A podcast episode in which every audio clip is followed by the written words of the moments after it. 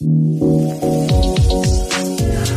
queremos aterrizar con nuestra cápsula espacial, con nuestro laboratorio móvil en un mundo muy particular, el de los metamateriales. Los científicos dicen que se tratan de materiales inteligentes y que presentan muchas y variadas propiedades.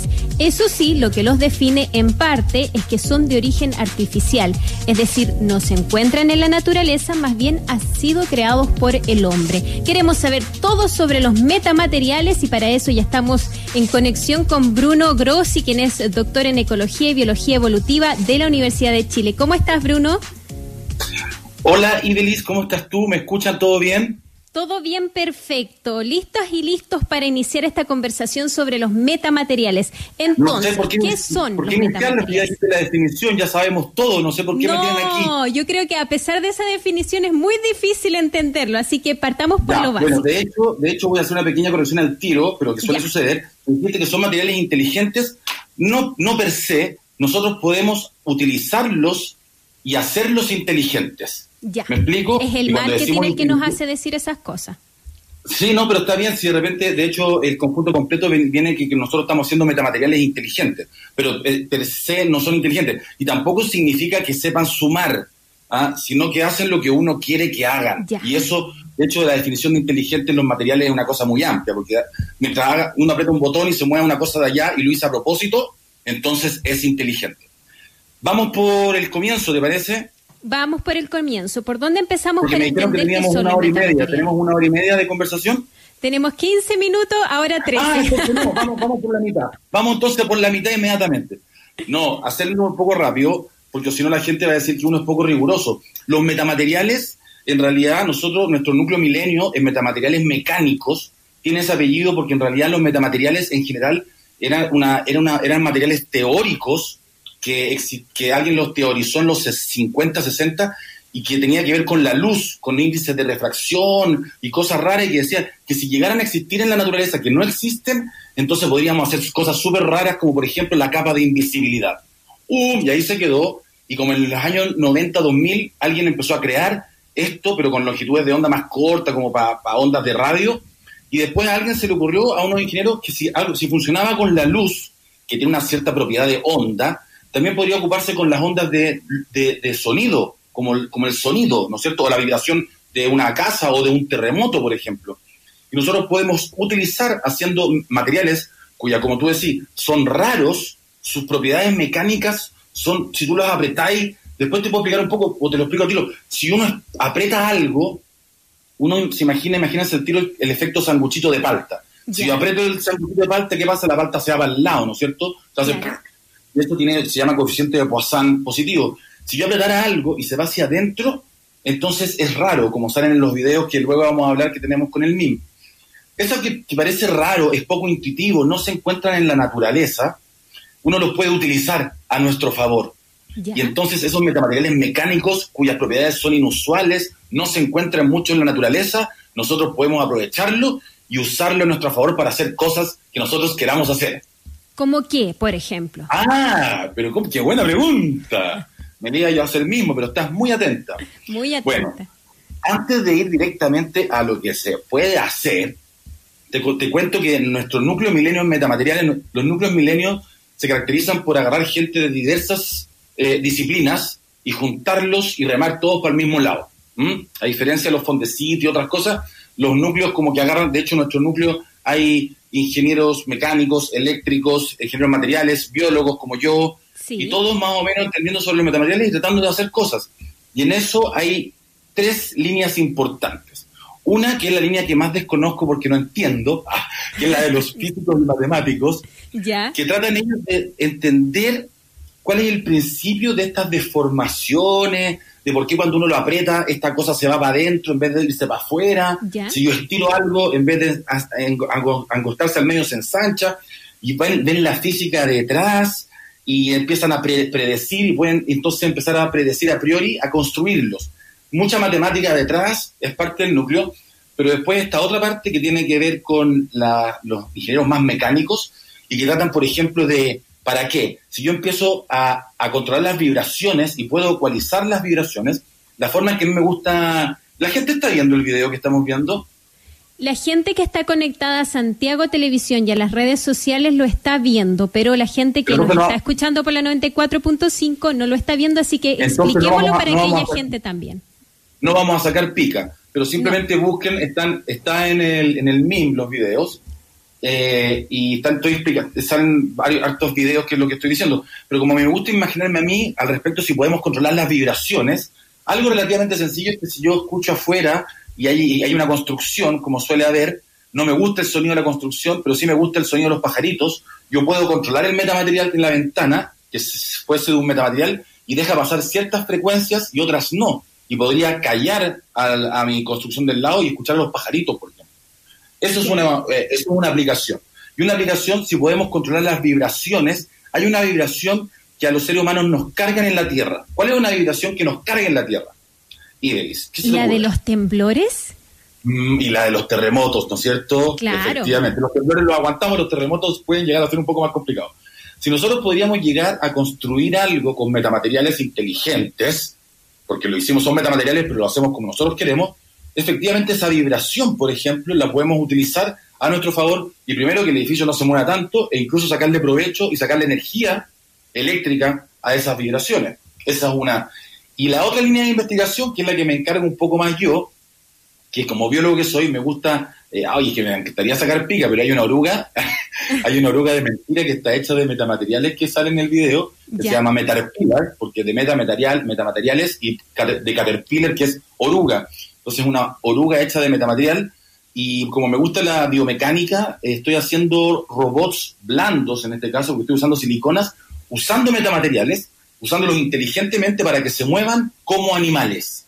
Y eso es súper interesante porque es una ciencia que se llama biomimética y que está en pañales y que estoy tratando de impulsar a través de la investigación del núcleo.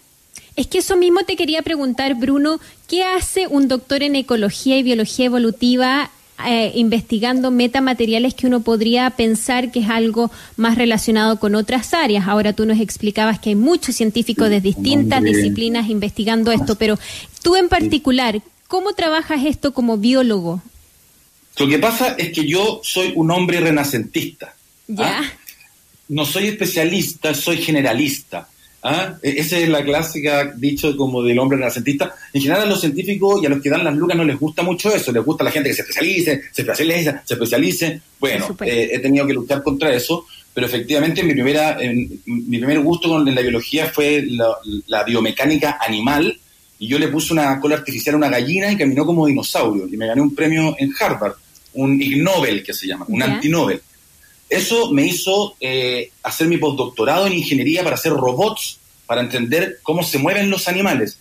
Y en ingeniería, haciendo robots con ingenieros, entendiendo los principios mecánicos de la biomecánica animal, es donde empecé a darme cuenta que la ingeniería puede ayudarle mucho a la biología y la biología tiene mucho que regalarle a la ingeniería. Entonces es una, un mutualismo del conocimiento.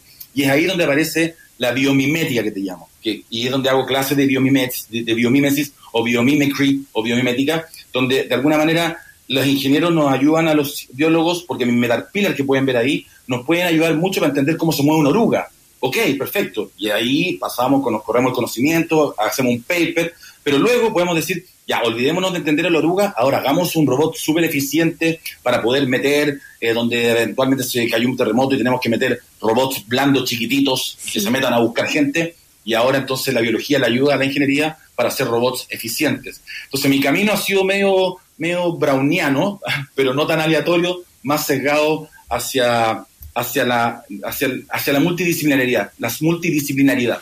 Bruno, y estos, sí, y estos metamateriales tienen nombres, me imagino que sí. ¿Cuáles son algunos de esos específicos nombres de los metamateriales y cuánto se demoran, eh, cuánto nos hemos demorado los seres humanos, ¿no? En crearlos y que estén disponibles y cuán accesibles son para ustedes los científicos para poder investigar aspectos como el que tú nos estás contando. Tú me contaste, me preguntaste tres cosas. Dame las palabras claves de las tres. Nombres. La primera me dijiste Nombres. ¿Qué nombres tienen? Nombres, ya. Segundo me dijiste, para después respondértela. Después, ¿cómo, ¿cuánto se han demorado ustedes en, poder armar estos metamateriales? Respóndeme esas dos, rápidamente. Eso. Bueno, y, eh, perdona, ¿y la tercera qué me dijiste? ¿o qué me Luego te la digo. Vamos con eso. Ah, luego voy a decir. Ya, los nombres. los nombres, yo, me encanta mi robot y yo le puse Metarpillar. Yo la bauticé. No tiene nombre per se. Los otros científicos a sus propios metamateriales que están haciendo no le tienen tal vez tanto cariño o, no son tan nostálgicos como yo y no les tienen nombres específicos. Pero sí tienen, es súper importante la gente que nos está escuchando que todas estas cosas que yo explico un poco en los videos y le estoy explicando ahora son metamateriales mecánicos. Entonces, cuando estén hablando en el asado el fin de semana, hoy si yo sé de metamateriales, alguien les puede decir, no, porque yo sé de metamateriales y eso tiene que ver con la luz. Sí, los metamateriales sin apellido tienen que ver con la luz y se ocupan mucho. En un futuro van a ver las capas de invisibilidad como Harry Potter y o, el avión de la, de la, Mujer Maravilla. Pero por el momento se ocupan mucho en antenas, porque las antenas reciben luz. Y la, no es luz visible, pero también es luz. Se ocupan con microondas, entonces lo están ocupando por esa área donde yo no soy experto. Entonces, metamateriales a secas tienen que ver con la luz y que en un futuro va a haber la capa de invisibilidad. Y los metamateriales mecánicos, si hablábamos de nombre, son los que estamos trabajando en el núcleo y que son muchos, porque ahora paso directamente a tu segunda pregunta que tenía que ver con el tiempo. Sí. Eh, está en pañales esta situación. De hecho, eh, la gente está construyendo metamateriales de todo tipo y eso estoy invito a toda la gente y ojalá por eso están bien metidos, porque los cabros ahora en un futuro los metamateriales van a ser parte de nuestras vidas, pero tenemos que construirlos, tenemos que entenderlos y todavía no los entendemos ni los conocemos mucho. Entonces, hace como 10, 15 años que empezó recién alguien a hacer esta situación y ahora se ven, y, 15 años no es nada en la ciencia. ¿eh? Entonces, recién en los papers estamos entendiendo los metamateriales y es, divertido porque cuando yo te digo, me, preguntas aplicaciones, yo he hecho la tarea y he, hecho, y he buscado las aplicaciones, pero no es tan fácil encontrarle las aplicaciones. Los papers aparecen mucha matemática detrás, mucha ingeniería, pero en el momento de para qué es como, bueno, puede servir para mucho, pero en realidad, entonces, y eso es lo bonito en realidad, que todavía esto está empezando y están todos invitados a crear metamateriales. Eso, es que esa era mi tercera pregunta. ¿Cuán disponibles están? ¿Todos podemos crear metamateriales o me imagino que hay que tener un nivel de conocimiento como científico, como el de ustedes investigadores, para poder crearlos y usarlos? Buena pregunta. Yo creo que yo creo que no. Yo creo que alguien, por ejemplo, escuchando este, este, lo que, este programa, y de repente me manda un, un, interno eh, por, mi Instagram, que es arroba Bruno Grossi, ¿ah? y me dice, y esto puede ser un metamaterial de, hecho de miga de pan, y hace algo, y hace algo así, y yo digo, ¡Oh! oye, puede ser, por ejemplo, los origami. Los origami, en alguna clasificación, pueden ser un metamaterial, porque si yo agarro una hoja, una hoja es una hoja que no tiene muchas, muchas propiedades mecánicas pero si yo hago un origami y hago una ranita y la hago saltar, es, un resorte. Pero, pero si los papeles no son resortes, pues, para eso están los resortes. Pero yo puedo hacer de un papel un resorte. Lo están usando para plegar y usar paneles solares en, las, en los satélites, súper plegados, inteligentes de una manera para que se desplieguen de una manera inteligente y son de alguna manera metamateriales. Alguien podría haberme dicho, origami, un origami es un metamaterial, muy bien, entonces, si alguien puede estar haciendo papeles raros que se deformen de maneras inteligentes, que yo los apriete y se giren y se desplieguen de maneras que yo quiero, entonces bienvenido, ya están en el club de los metamateriales mecánicos. Bruno Grossi, última pregunta, ya se nos acaba el tiempo, entonces, ¿dónde encuentra la gente todo sobre los metamateriales? Ustedes junto al MIN, tú junto al MIN han realizado una serie de videos donde se puede explorar más de este tema. ¿Dónde se encuentra ese material? Que es metamaterial. no sé cuál es, el, no sé cuál es el, la página del MIM en realidad. Me imagino que es, es arroba min.museo. En las arroba redes sociales. Museo es el ese, arroba min.museo, ese me imagino que ya que arroba debe ser el... En, eso es en Instagram, en todas las redes sociales. Ah, perfecto. Ya, entonces lo buscan ahí y ahí, de hecho, hoy día, recién hace poquito salió el segundo. El primero es la introducción, el segundo es con las vibraciones que le estaba hablando y viene el tercero, en la que es el futuro. Ay, se lo dejo ahí para que queden con Cuando seamos ahí invisibles. Pueden sí, para que, para que queden con las ganas. Y ahí es el futuro de los metamateriales y que son, son increíbles, es increíble literalmente. Y entonces ahí pueden ver los videos y, e interactuar conmigo y con el MIM y... Y enviar preguntas y enviarte ideas de metamateriales, a ver si van bien encaminados o no, si lo que están pensando, creando puede ser un metamaterial. Entonces, arroba, punto, arroba mim punto museo, las redes sociales pueden encontrar los videos con Bruno Grossi explicando todo sobre los metamateriales. Bruno, Grossi, doctor en Ecología y Biología Evolutiva de la Universidad de Chile, muchas gracias y que tengas una bonita semana. Igual, muchas gracias. Chao, chao. Chao.